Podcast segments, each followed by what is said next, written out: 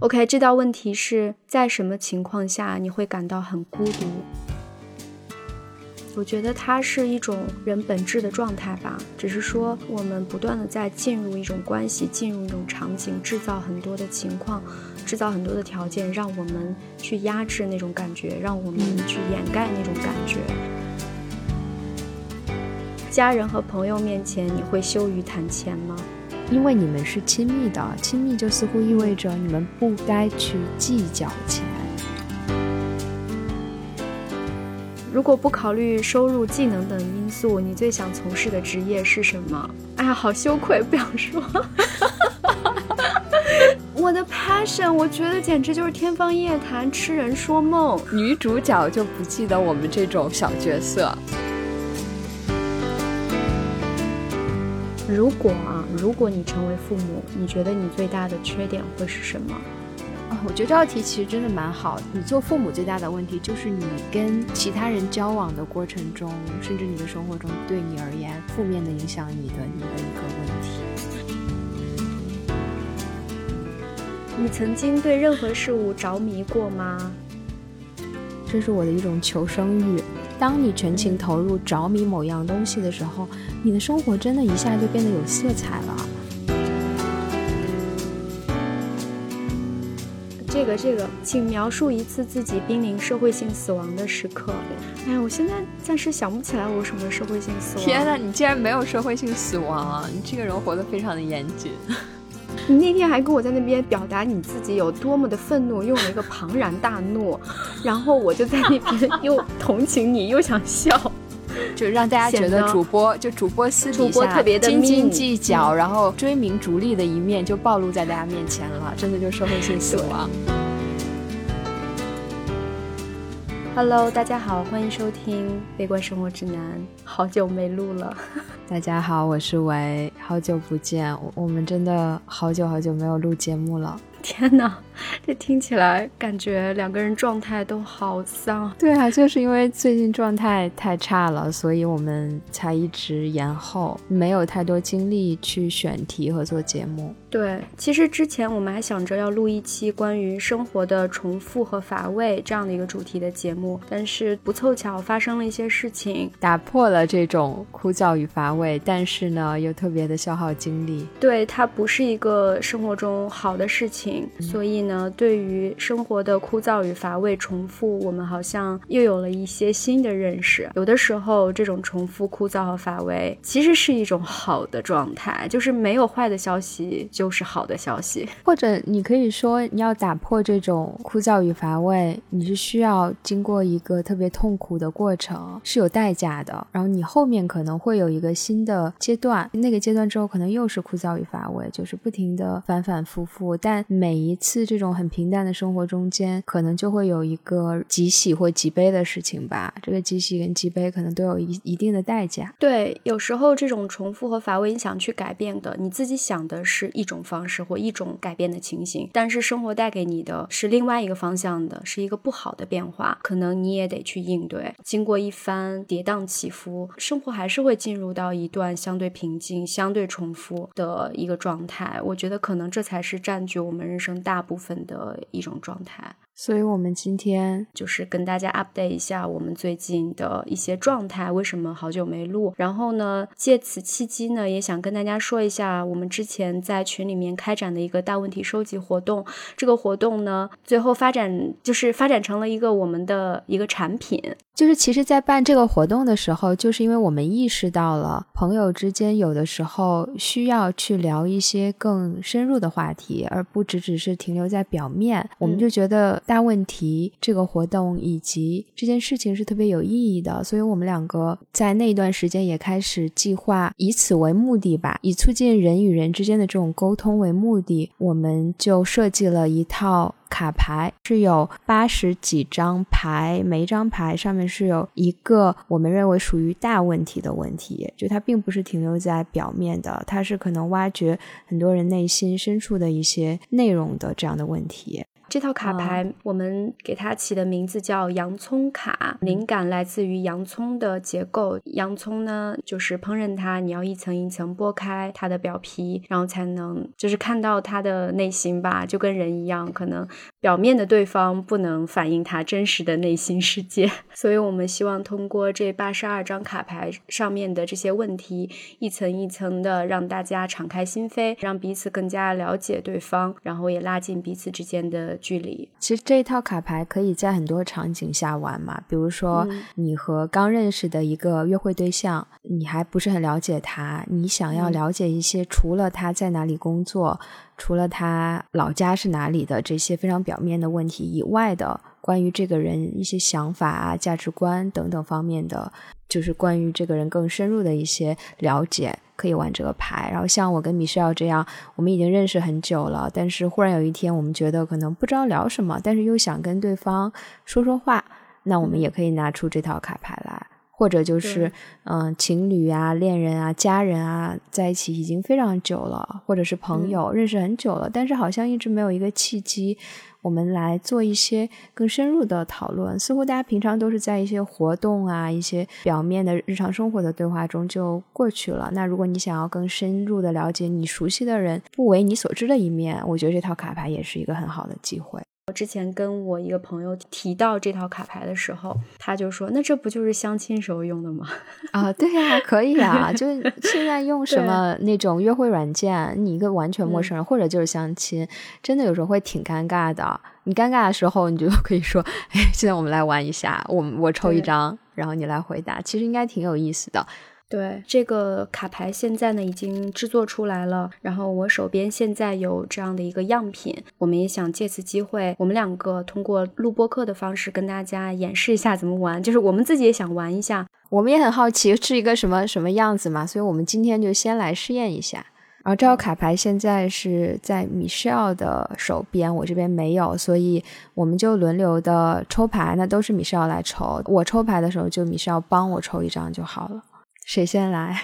谁先来来抽？然后另一个人回答。我先来抽吧。我现在手上八十多张卡牌嘛，我先把它相对的平均，对，背面朝上，相对平均的分成三摞。然后你现在跟我讲，你要 A、B、C 哪一摞的中间、下面、上面？从你左手边抽，呃，左手边上面抽一张。那我就给你抽第一张了，OK？哇，这个好，这道问题是我问米少的，你来念一下吧，因为我看不到我的，我以为是我问你的，嗯，我问你的，因为是我抽的嘛，你帮我抽的，OK？这道问题是在什么情况下你会感到很孤独？第一题就是一个巨大的问题，真的是大问题，对呀。很多种情况吧，很多种情况。我觉得我自己非常自卑的时候，比如说我在一个集体刚进入到这个集体，其他人都彼此互相熟悉，那我对自己会产生很多的不确定。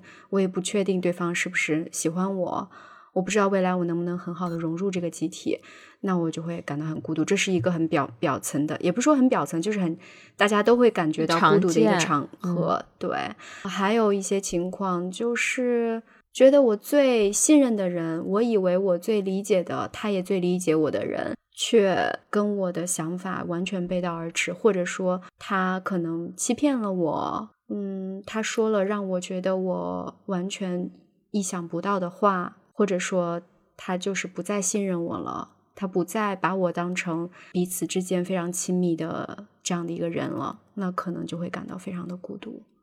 听起来就是一个是。你在面对未知的时候、不熟悉的情况、没法掌控的时候，会觉得孤独；另外就是不被理解，或者你们的关系有一些变动的时候。对我们自称悲观嘛，就是我可能对于这个世界、这个社会本身就持悲观态度。那我如果遇到了一个我们彼此之间非常合得来的，然后互相好像。彼此都互相依赖，彼此都互相非常信任的人呢？我我会把他当成这个世界上我唯一、唯二、唯三能够信任的人。那突然他有一天背叛了，或者是不再信任我，或不能让我再信任他的时候，我就觉得我失去了一个唯一然后你又。是孤单一人了。那个原来可以理解你的人，你看错他了，或者他变了。对对对对，哎，你会觉得，比如我们一开始说的这种非常枯燥乏味的生活中，你看似可能一切都是拥有的，你嗯那个懂你的人，比如说你的恋人也在，家人也在，朋友也在，好像什么都在。这种情况，你还会偶尔感觉到孤单吗？我觉得会吧，有时候那种通过不管是血缘啊、婚姻啊这种纽带连接起来的，好像这个社会告诉你，就必须跟他们是亲近的，你们互相之间就应该互相理解、互相扶持。但有时候恰恰是这样最亲近的人，他反而最不能理解你，他反而嗯。对你的要求更加的不合理，不合理的期待会更多，有时候会要求你做出更多的不必要的情感劳动，你会觉得很累。当你觉得累的时候，你反而感受不到那种互相之间给予的爱，反而是一种负担。那这个时候，你会觉得这种爱可能不是你想要的，就会觉得很孤独。对我有时候会觉得，就是即使在一切看起来都正常的情况下，但是另外一个你觉得他懂你的人，就是你，你没法时时刻刻的跟这个人是同步的。你可能正在为一件事情苦恼，或者你就是此刻觉得特别的孤独，但是他可能此刻有其他事情要忙，他没法嗯。立刻把他的注意力给你，或者是嗯。去跟你分享你当下的一种苦恼，你还是会感觉到嗯。孤独，或者这种孤独甚至是你在跟你很亲密的，不管是伴侣还是朋友聊这件事情的时候，或者是在跟他们做一些活动，一起在做一些事情的时候，你还是偶然会冒出来一种感觉，这可能就是人真的就是孤独的 这种感觉，真的就是无孔不入。你稍一不注意就会出来，都不一定是，一定是有一些场景会发生。我觉得它是一种人本质的状态吧，只是说我们不断的在进入一种关系，进入一种场景，制造很多的情况，制造很多的条件，让我们去压制那种感觉，让我们嗯去掩盖那种感觉。但是呢，把那些东西刨除掉以后，我们每个人都是非常独特但又孤独的灵魂存在在这个世界上，因为没有人再跟你亲近，也没有人会跟你的思想或者是跟你的感觉永远都是同步的。他可以感受到你的感受，我觉得是很难做到的。嗯，OK，那我要不要下一题？好呀，那你给我抽一张吧。好，那我抽一张我现在目前中间这一摞的最后一张卡牌。哎，这个我觉得没我刚才那个大，但是这道题是家人和朋友面前你会羞于谈钱吗？就是这里的谈钱是指什么呢？是指借钱，还是说我们就是讨论我们对金钱的态度？我觉得啊可能就是算账，就比如说，你觉得某一个家人应该还你多少钱，或者说在这件事情上你们共同要付出一定的金钱，可能你不太好意思问他要啊什么的。这样的话，我觉得是是很羞于谈钱的。就是你但凡在跟你比较亲密的人面前，关于钱你提出了自己的要求，或者对对方提出了某种要求。真的非常非常难张口，因为你们是亲密的，亲密就似乎意味着你们不该去计较钱。当然，你提要求不一定是计较，但很容易让对方甚至你自己觉得这是一种计较。就是你要求一旦你提出来了，就是有多有少，你觉得嗯他承担少了，或者是你需要你的家庭资助你多少钱，或者你的家庭要你支付多少钱，都是一种要求，会觉得金钱更多的是一种比较冷冰冰的交易性质的这样的东西，而感情是。我们常说感情是无法用金钱衡量的，似乎嗯这两种东西之间是有一种张力、一种冲突的，所以我觉得确实是比较难。举一个简单的例子，跟朋友出去吃饭，比较长的做法就一个人去付钱，其他人转账给这个付钱的朋友，大家 A A 嘛。嗯但有的朋友记性比较差呀，然后性格大大咧咧啊，他可能就会忘记还你的钱。我经常就是那个非常非常纠结的人，我又在乎这件事情，我觉得我每次都转给你了，到我付钱了，你怎么不转给我了？但是我又特别羞于张口，所以就会有点别别扭扭的，不好意思说，也不知道怎么把这个话给人家提出来。提出好像你又很小气，那这一顿饭也就啊、七八十块钱、一百块钱，嗯好像你不愿意给朋友去多花这一百块钱，但是你又觉得心里就是不爽，所以真的很敏感。我想到的一种情形就是，假如说一对朋友在此前可能，比如说在学校里面大家都没有什么钱，那就是出去吃饭都是 A A。那之后可能大家都工作了有钱了，然后你回到他的那个城市，他可能就会想着请你吃一顿好的，他花了一堆钱。这个时候可能他心里没什么，他觉得这是他应该做的，但是你心里还是会觉得有一种亏欠。这个时候如果是我的话，不会想着给你去转钱，因为因为我如果要去给你转钱的话，就显得好像特别生分。那这个时候我就会想着通过别的方式，比如说给你送一个礼物呀，或者是给他孩子送一个礼物，就是让他知道，我不希望我们之间的这种纯真的感情，由于多次的这种请客而变得慢慢慢慢变得别扭。因为可能以后我还会经常去看他，那我不希望每一次都是由他来请客，然后我又我又不能去给他钱，我给他钱他肯定不要，那我该怎么办呢？互相的亏欠其实是会影响这段关系的。哎，我觉得我在这方面就非常的就是不遵守这个规则。那你不是每次都给人家转钱了吗？我就是那种谁要请我，我就当然要推啊。我说不用不用，我们就 A A。这人要非要坚持，那他就坚持了。我之后可能也不会送别人什么礼，除非他来找我，然后我会请他吃。但如果他一直不找我，我可能不太会刻意的去补上。而且我现在会觉得，比如说我是东道主，别人推几次，我可能就我就同意了，我就说那就 A 吧。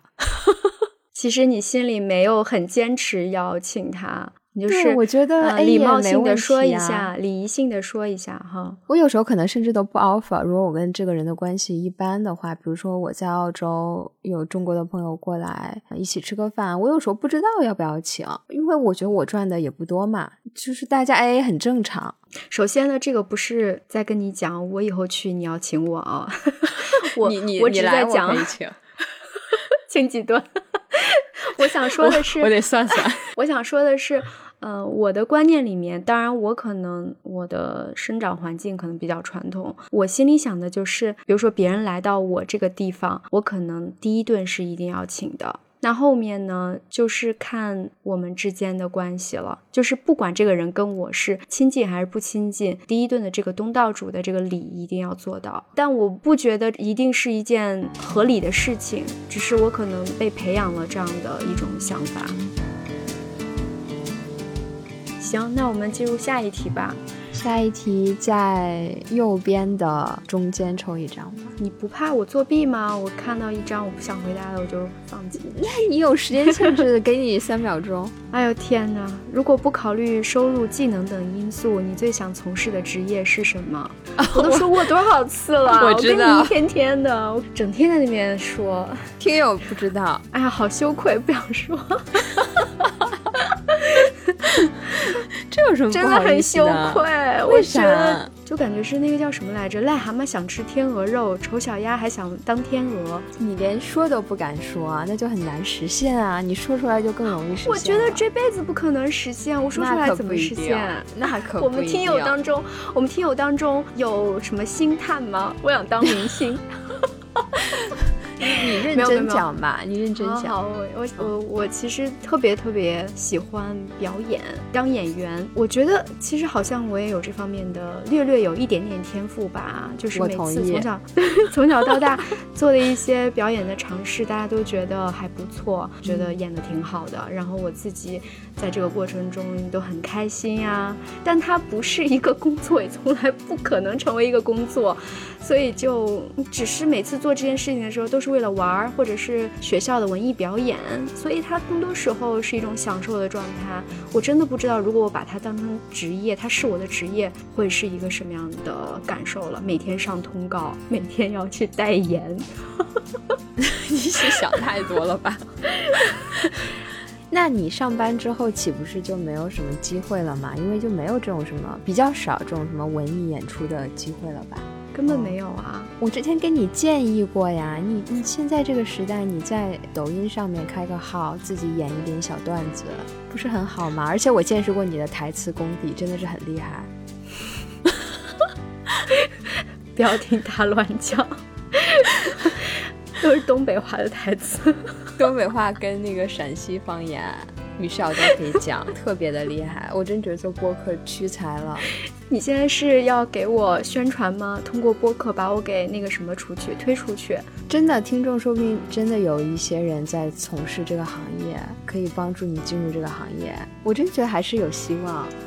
之前有朋友还跟我讲，那你可以工作之余，你可以去参加当地的一些什么戏剧的 club 之类的。嗯。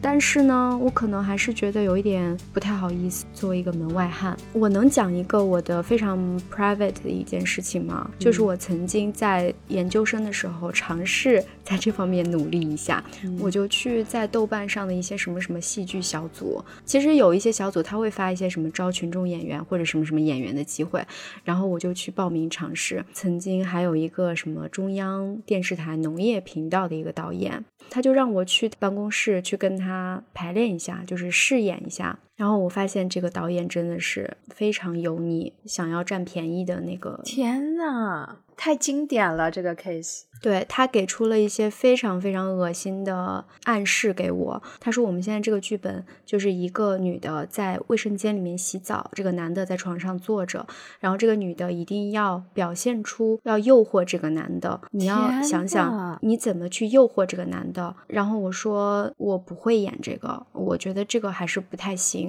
我就要走。”他说：“你要这样的话，那你就永远都演不出来。这戏剧就是这样，那演绎就是这样的。”然后我。就出去了，我再也没有，再也没有。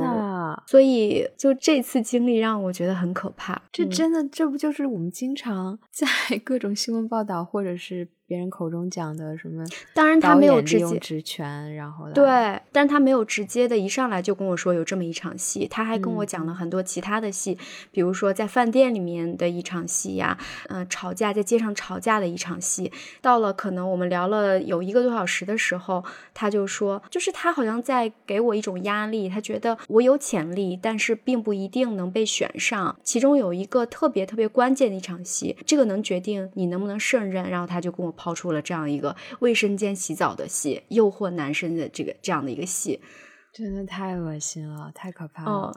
中央电视台农业频道的一个导演哦，他反正他是这么跟我讲的。他让我跟他见面的地方，确实是中央电视台农业频道的一个办公楼。他应该确实是中央电视台的一个工作人员，但是具体是不是一个导演，他是不是能决定这场戏能不能拍下来，选什么演员，那我就不知道了。可能他只是在他只是在吹牛或者怎么样。但是当时我就觉得很可怕。这就是我的黑历史，希望听友们不要嘲笑我。我觉得这不是你的黑历史，是这个社会太险恶了。哎，那你在大学的时候，你有加入我们大学的这种什么戏剧社之类的吗？我的天呐，哎，你跟我是大学同学吗？扪心自问，你认识我没需要吗？我认识你，我觉得你没有加入吧？我怎么没有加入？我还演 过，我还演过一个话剧，演的盲人的少女。想起来了没？你当时有想起来。我们当时正式演出是在那个红舞。我真的不知道，我从我从来没有的人，对，真的我从来 从来没有看过话剧社的表演，我只知道它的存在。我不是加入话剧社，我是代表我们法学院排了一个戏，然后在演出。哦，是因为你们之前排的那个 musical，然后之后又被选送到了那儿，是吗？我们哪有拍 musical 啊？你 你们没有拍吗？我还演了呢，那个 musical，然后你是女主，记得吗？那我说的就是这个。那那个是个 musical 吗？我记得就是一个话剧啊，哪是 musical？咱俩真的是同学吗？我也出演了。我完全不记得那是一个 musical，我记得那就是一个很很很一般的一个小话剧啊。对，但我记得是什么 musical 改编的还是什么，我也不记得，是英文的，对吧？嗯，对，英文的。然后我演的是一个，我记得这个盲女。那你记得我吗？我知道你是女主，虽然我不记得你是盲女。你记得我是谁吗？我不记得了。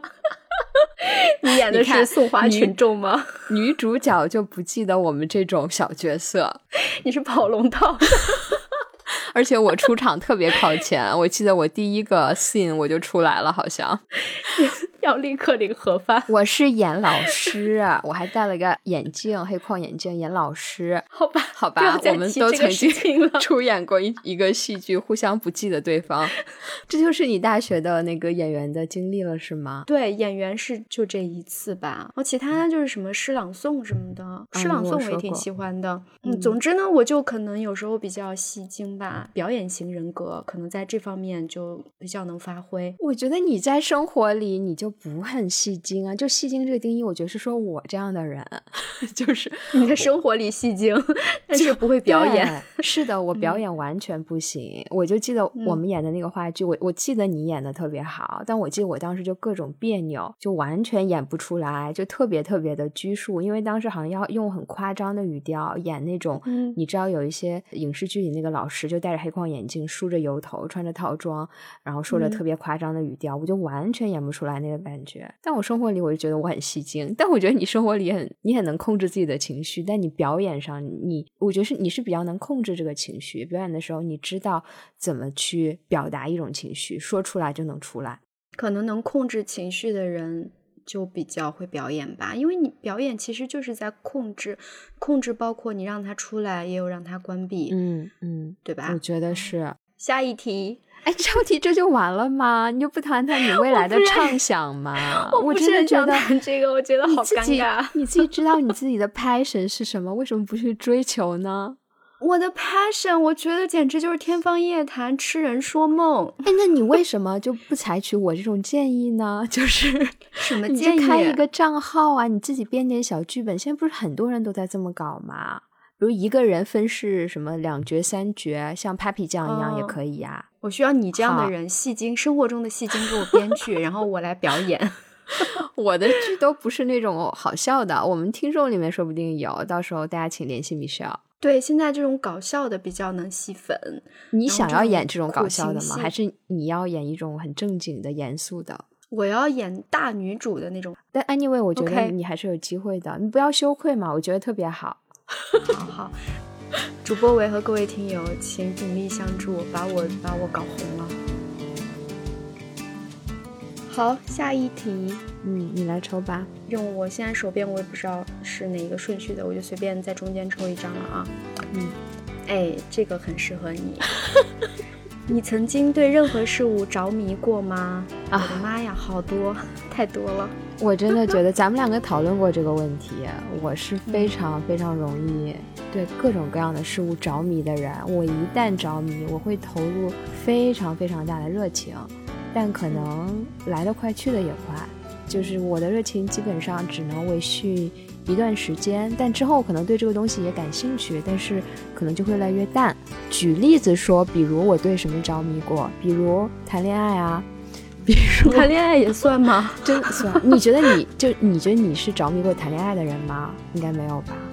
还是我觉得任何人都有吧，就是也不说任何人，就大部分人在嗯刚开始恋爱的时候那种对一个人的迷恋。都算是一种着迷吧。那我刚爱上一个人的时候，也觉得，就是天天每时每刻都想见到他，然后任何事情都能想到他，恨不得就是恨不得知道他的所有，他听过什么音乐，他看过什么电影，都想知道。哎，那你会在单身的时候就疯狂的想要谈恋爱吗？一阵一阵的吧，我有一阵也会想呀，我不是跟你讲过吗？那这个就是 universal 的了，就可能大家都有，这不算什么。我记得你有一段时间对跳舞极其着迷，那段时间咱俩都挺着迷的。你不说我都忘了。哎，你有着迷吗？我觉得我比你着迷。哎，你比我着迷，然后你你当时就是。工作也不做了，然后天天在那边给我发视频，天天在那边练，好像，然后还发各种什么 Instagram，发微博，我就可能就是一天回去练一下下这样子。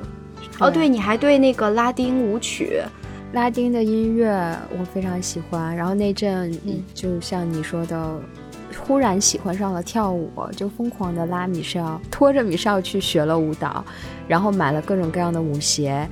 周六周末下班就是想去跳舞，一旦因为加班跳不了舞，我就会极度极度的愤怒。我甚至我还开了一个微博的账号，我当时想要做一个关于这个跳舞拉丁舞跟社拉丁社交舞的，对，也不是 blog 吧，就是想做一个信息分享的账号，将来也可以做一些商业的收入。因为我当时觉得我真的太喜欢了。但是那个账号我可能只发过两条，然后那个热情 后来就不见了。但怎么说呢？就是我确实是着迷，着迷了，可能我不知道多久，可能有半年，或者就没那么长，可能就几个月。我之后也不是说我就彻底不动这个事情了。我我现在我偶尔也会在家跳舞，我还会找 YouTube 上的一些，就是我们当时学的是 Salsa 跟 Bachata 这种社交拉丁舞嘛，我也会自己在家里跳。而且像你说的，因为学这个舞蹈，我爱上了这种拉丁风情的音乐吧，特别是舞曲。我现在也会经常听，一听它我就特别特别的开心。这些着迷过的事情之后虽然变淡了，但是我还是。对他们保有一种一定的热情吧，只是那个热情程度没有那么高了。就包括甚至是我们经常在播客里讨论的一些议题，不管是原生家庭啊，甚至消费主义、环保，甚至女权，我都在一段时间内非常非常着迷。就这段时间，我觉得我就要看所有关于这个东西的内容，我的生活方式要根据这个内容来改变。我要发各种各样的声音来倡导别人一起来关注这个东西，来告诉他们我最近在着迷的东西是什么。我希望所有人都可以参与到，因为我觉得这个东西，我之所以着迷，因为我觉得它给我带来了一定的影响改变，我觉得是好的。但这个热情真的也只能持续一段时间，我之后我就没有那么积极了，我不会到处讲啊什么敌视消费主义，什么嗯女权怎么怎么样，它可能融入我的生活了，就淡下去了。我觉得你还是一个来得快也去得快的一个人，就是你始终就是在情绪方面可能更更加充沛一点，所以你对任何事情可能一下子就会把自己的。情绪啊，全情投入，就像之前在第十二集里面讲的一样，你可能没有注意到没提起兴趣的时候，你就完全不去看它；等你提起兴趣的时候，你就想影响全世界，你就想告诉全世界啊，我现在特别喜欢这个，大家跟我一起来感受它的魅力吧。我们两个之前不是聊过吗？我觉得这是我的一种求生欲。就这个可能跟我们前面聊的这种枯燥乏味的、没有什么意义跟目标的人生这种感受有关系。当你全情投入、着迷某样东西的时候，你的生活真的一下就变得有色彩了，不再是枯燥乏味的。我每天只要去跳舞，我就觉得好开心。我那么激情的，甚至是愤怒的去了解女权主义，我去倡导，我去发声，我也是充满了力量的。我的生活是有一个目标，有一个使命，或者是甚至是有一种信仰，那种感受是非常非常好的。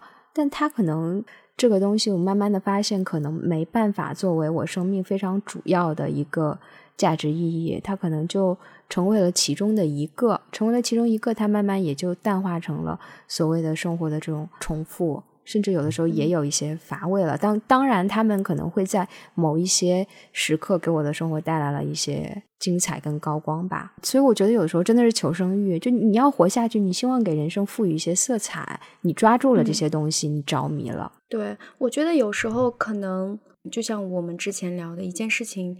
它虽然一开始很吸引你，你对它是保有极大的好奇，你全情投入，但是当你真真正正的要把这个东西掌握了，然后享受到它真正那种更加全面的快乐，你可能需要不断的去练习，然后重复它，它就会成为生活的枯燥乏味的一部分。那这个时候，可能一般人在没有一对于这件事情的一个目标的状态下，他可能就会放弃。你之前说的是容易上瘾的人比较容易快乐，是吗？对，因为你每一次都在这样的一个令你着迷的事情上，会获得比别人好像更多的那种快乐。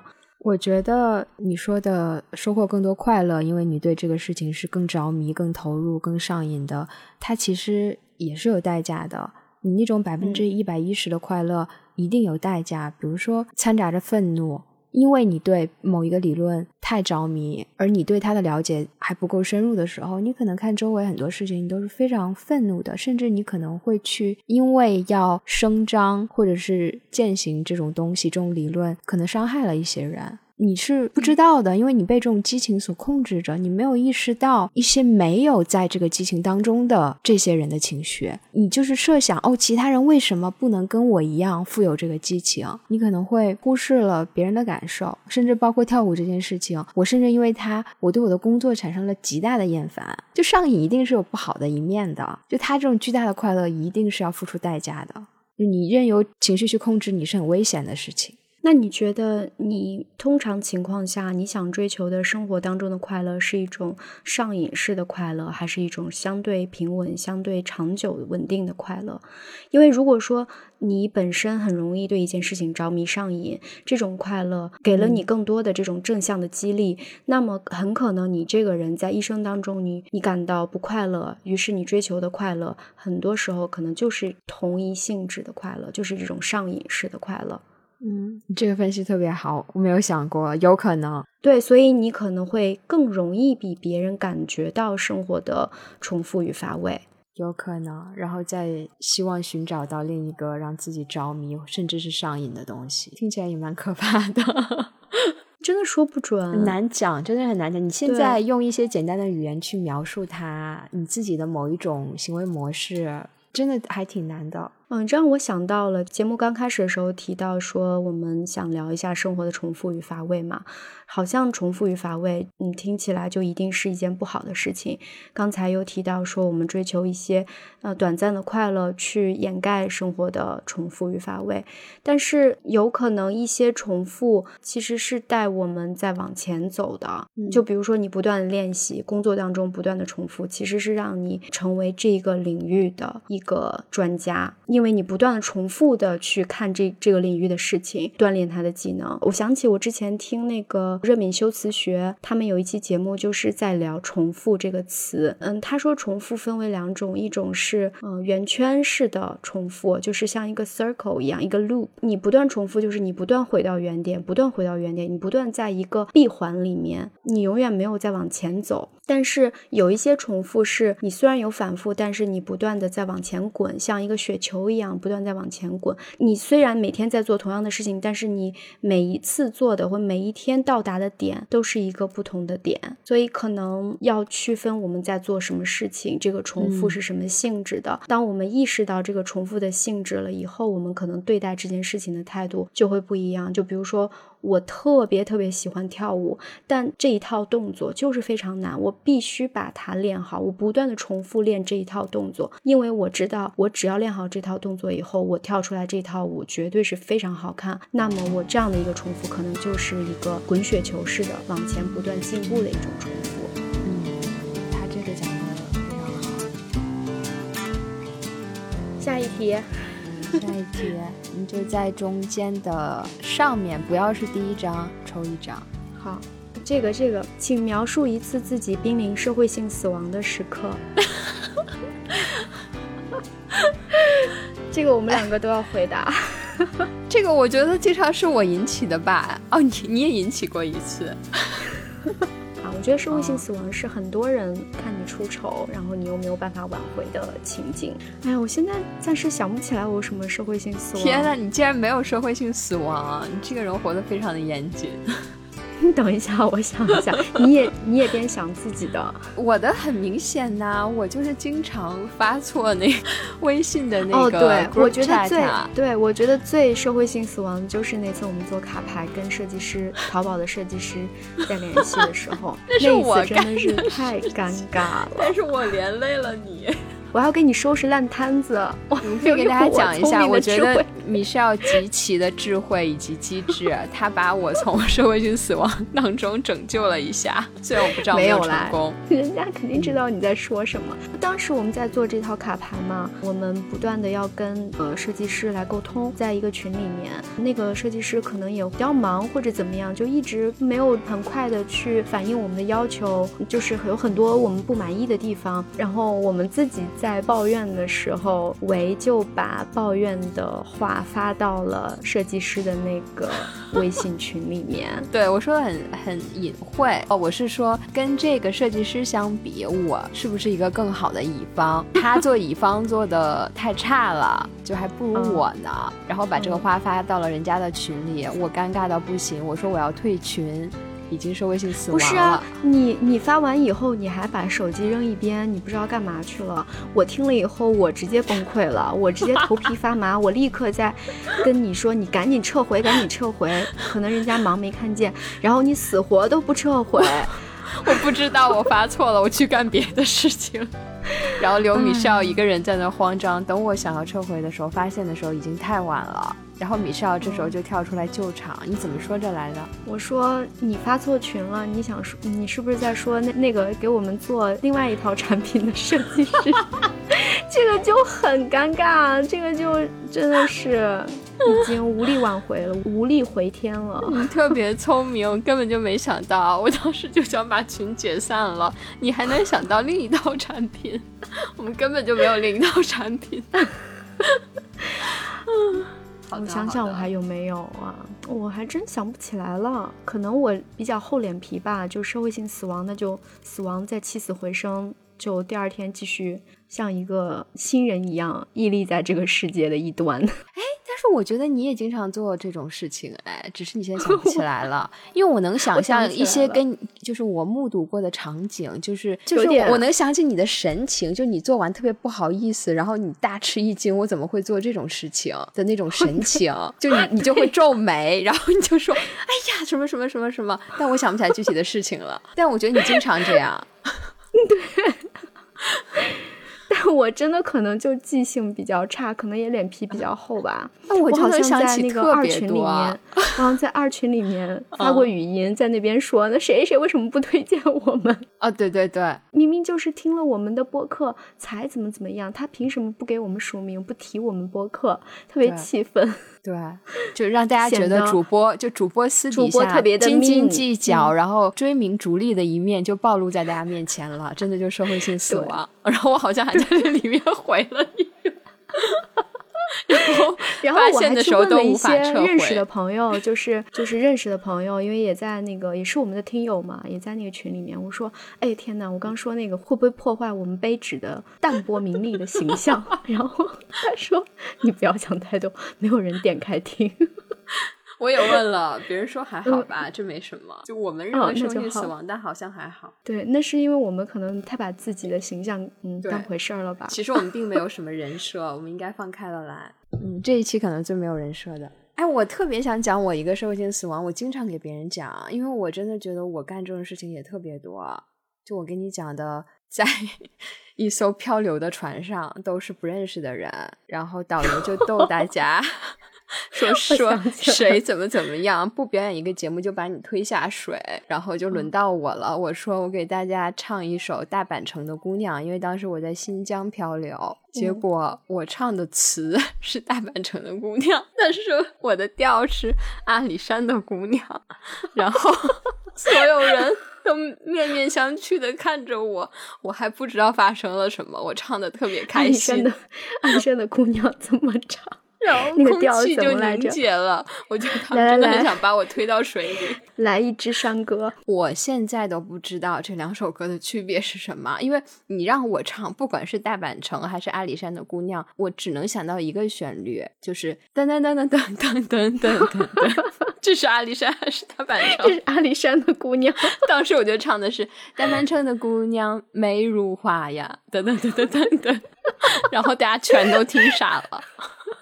这是这真的是只是把阿里山换成了打板打板山打板城，不是打板山。真的真，我就这种事情做的特别多。我有时候我觉得自己有点，这是认知失调吗？就我经常把两件事情记混。我不是跟你说，我词也经常而且你词也是颠倒的。对，我经常这样。我有一些语言的。你那天还跟我在那边表达你自己有多么的愤怒，用了一个庞然大怒，然后我就在那边 又同情你，又想笑。我这个时候还是不要去纠正他了，不然他要摔了手机再不理我。我真的，你我真的觉得我什么疾病？我这种人怎么能自己还想写小说？真的是写。哎，你能考上大学真的是挺不容易的。哎，我还研究生学历嘞，我还做律师呢。你要说这个，我好像也想起来，就前几天我就当着一群人的面。别人说，嗯，那你晕车的话，你开车晕吗？我说的是，对我开车不晕，但是如果我坐到任何人开的车上面，任何车我都会晕，哪怕我坐在 F 四赛车上，我也会晕。然后我说完，我觉得 F F 四不是 F 一吗？不是，你说。我也没反应过来，因为我不知道，我以为是我无知，我不知道 F 四是什么，可能是我不知道的跑车。F 四 flower 什么 flower？可能是重名啊，我就刚刚在想，但我知道你应该是这个词说错了，是 F one 是吗？对，是 F 一赛车。然后当时空气是凝结的，没有人去提醒我。然后我是大概几秒钟以后我才意识到，但是我就没有说话。所以我不是一个人。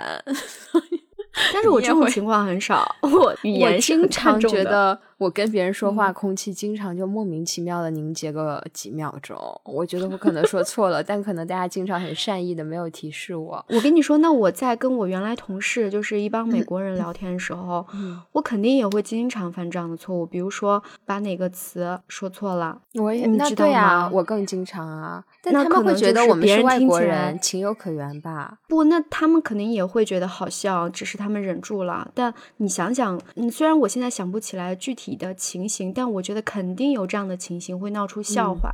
嗯啊，只要大家没揭穿，我们就根本就没意识到那是社会性死亡。你被揭穿了，才成为了死亡。还好还好。嗯。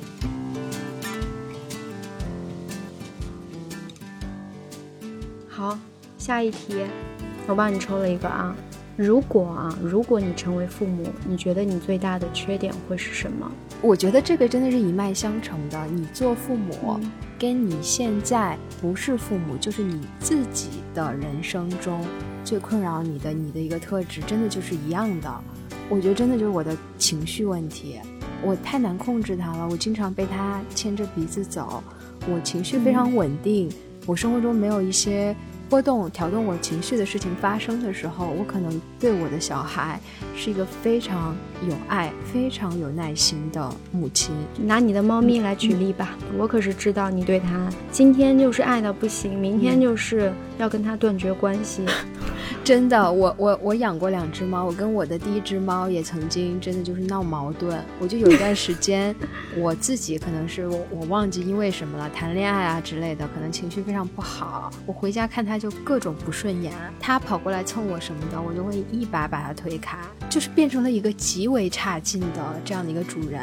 如果是一个妈妈，我就会变成一个极为差劲的母亲。当一些事情发生了，引起了我一些。非常极端的情绪的时候，我很难去控制它。我觉得这可能是我接下来的需要做的一个功课。这道题你真的可以延伸到各个方面，工作上也是。当我的生命中发生了一件事情，我甚至工作真的完全没办法进行，说话非常的命，非常非常的难听，甚至会做一些非常伤害对方的事情，就完全是被某一些情绪驱使啊。我觉得这道题其实真的蛮好的。你做父母最大的问题就是你跟其他人交往的过程中，甚至你的生活中对你而言负面的影响你的你的一个问题，我其实觉得我也是情绪上会很有问题。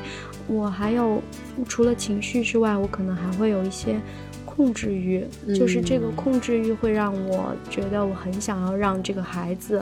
或者说，我周围的人按照我的模式、我想的方式去做。哎，你这么说，我觉得我也有，就是你想要掌握一种权利，掌握它发展的方向。对，就是如果别人违背了我想要他做的这样的一个方式，可能我会变得非常的愤怒，情绪就会爆发出来。不是说啊，那就算了，我们表示理解或者怎么样，我会变得愤怒，我会变得具有攻击性，甚至去伤害对方。你在亲密关系里也会这样吗？嗯。我觉得或多或少会有一些。我知道这是一个很大的问题，需要去改，但是在改的过程中，我没有觉得自己进步特别多，所以我也觉得我对于孩子来讲，可能也会有同样的问题。我觉得我也会有。就举例来说，洗碗机，我们现在用洗碗机，那碗是很多的，洗碗机的容量是有限的。我就在过程中，我发展出了自己的一套理论，也不是理论吧，就规则。你什么样的槽放不同的这样的碗具是会最大的利用它的空间的。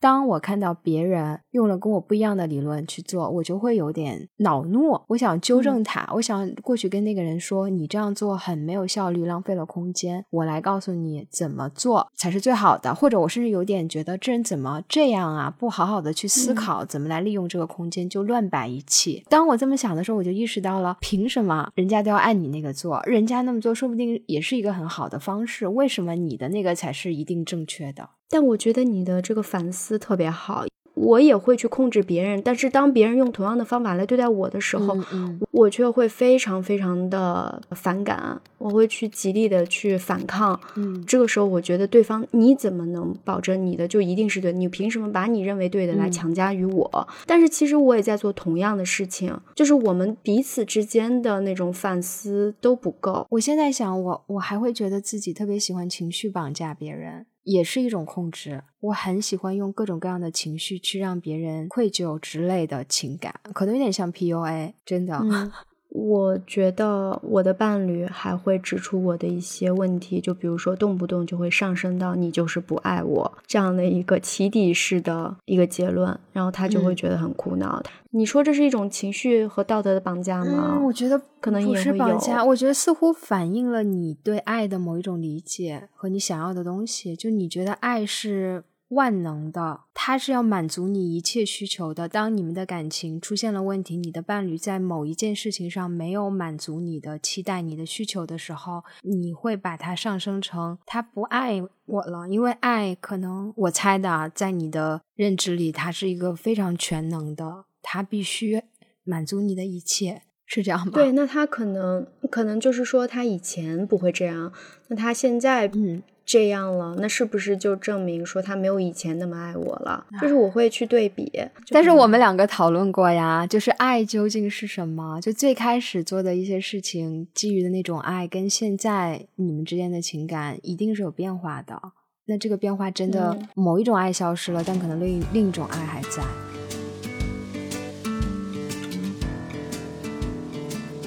觉得这些大问题呢，可以帮助我们梳理自己内心的真实想法。你看，刚才维在问我的时候，可能我第一反应是不知道答案，因为可能我没有认认真真去想这个问题。但是当我自己在回想的时候，再去说出来的时候，我才意识到，哦，原来有一些问题。对，就是我在说的时候，发现有一些新的东西是我此前没有想到的。对，因因为我们自己一个人的时候，没有人把一个问题呈现在我们面前。的时候，我们很少去想，你成为一个母亲之后，你最大的缺点是什么？你觉得人生中让你觉得最孤独的时刻是什么？我们比较少去做这样的梳理。而且你看，就是在互动过程中，对方会给你一些启发或者是鼓励。就比如说，我也刚才就非常积极的在鼓励我要去抖音上变成网红，如何变成网红，如何 去追求我的 passion。对我觉得很开心吧，就是有人能够告诉你，你在某一方面是有天赋的，而且他很支持你去做你想做的事情，这就是一种很大的支持，心理上的，嗯，心理上的支持。嗯，不管你之后会不会去。做，对，可能之后某一天，这个今天的对话就成为了力量中的比较细微的一股。而且我意识到这个问题，虽然我们两个现在玩的方式是一人问对方一道题，但是你会发现，我问你需要的问题问完了，我自己也很想回答，它会开启你的思考。那这道题对我而言，我的答案是什么？我跟米少答案有什么不同？让我们双方做一个交互。这套卡牌其实没有一个既定的玩法或者规则。其实你拿到这套卡牌，不管是两个人还是多人以上，其实可以自己定义规则。互相可以去分享进一步的其他的问题，并不一定拘泥在我们现在给到的这八十多道问题当中。你你们可以通过这些八十多道问题，然后发散出来问一些其他更细节的、更深入的一些其他的问题。对，我觉得它是一个开启吧，开启这个对话题。每两个人之间用一道问题看一道问题，大家回答的都不一样。就会延伸出各种各样不同的问题。我觉得大家可以随意的去跑题，甚至是，嗯，像我刚抽到关于金钱的那张问题，说的是你会感到羞愧吗？谈钱？那我的第一反应就是羞愧怎么定义？这时候这道题里面出现了一个定义可能非常广，或者是有很多解释的这样的一个词。那双方其实是可以相互协商，我们怎么来理解这个词，然后根据我们的理解。去做一个解释，因为现在我们拿到了样品嘛，我们现在正在安排生产，大概在两周左右的时间，我们就可以有第一批生产出来。到时候我们就会跟大家说具体的获得这套卡牌的方式以及具体的细节。对，嗯，请大家多多关注，不管是在听友群里面，还是在播客上面 show notes 里面，我们都会告诉大家如何获得这套卡牌。嗯，对。然后之后，我们可能也会通过其他的形式继续这种类似的由一个问题延伸出的谈话内容。我们可能会邀请一些啊其他的朋友啊，或者其他的播客串台的方式来做讨论，甚至邀请听友一起来听友啊回答这个卡牌上的一些问题。我们后续都会有一定的安排。好，谢谢大家关注。那我们今天就先录到这里吧。然后刚开始提到的，我们两个生活当中同时发生了一些事情。那这些事情呢，我们目前还在情绪整理过程中吧。嗯，希望我们之后能尽快的安排一些节目，跟大家分享我们在这个过程中产生的一些新的感悟和体会。对，可能我们也需要一定时间去。整理自己，调整自己，离远一点看现在发生的事情，然后再来讨论。好呀，那就先这样吧。好，嗯，拜拜。好，拜拜。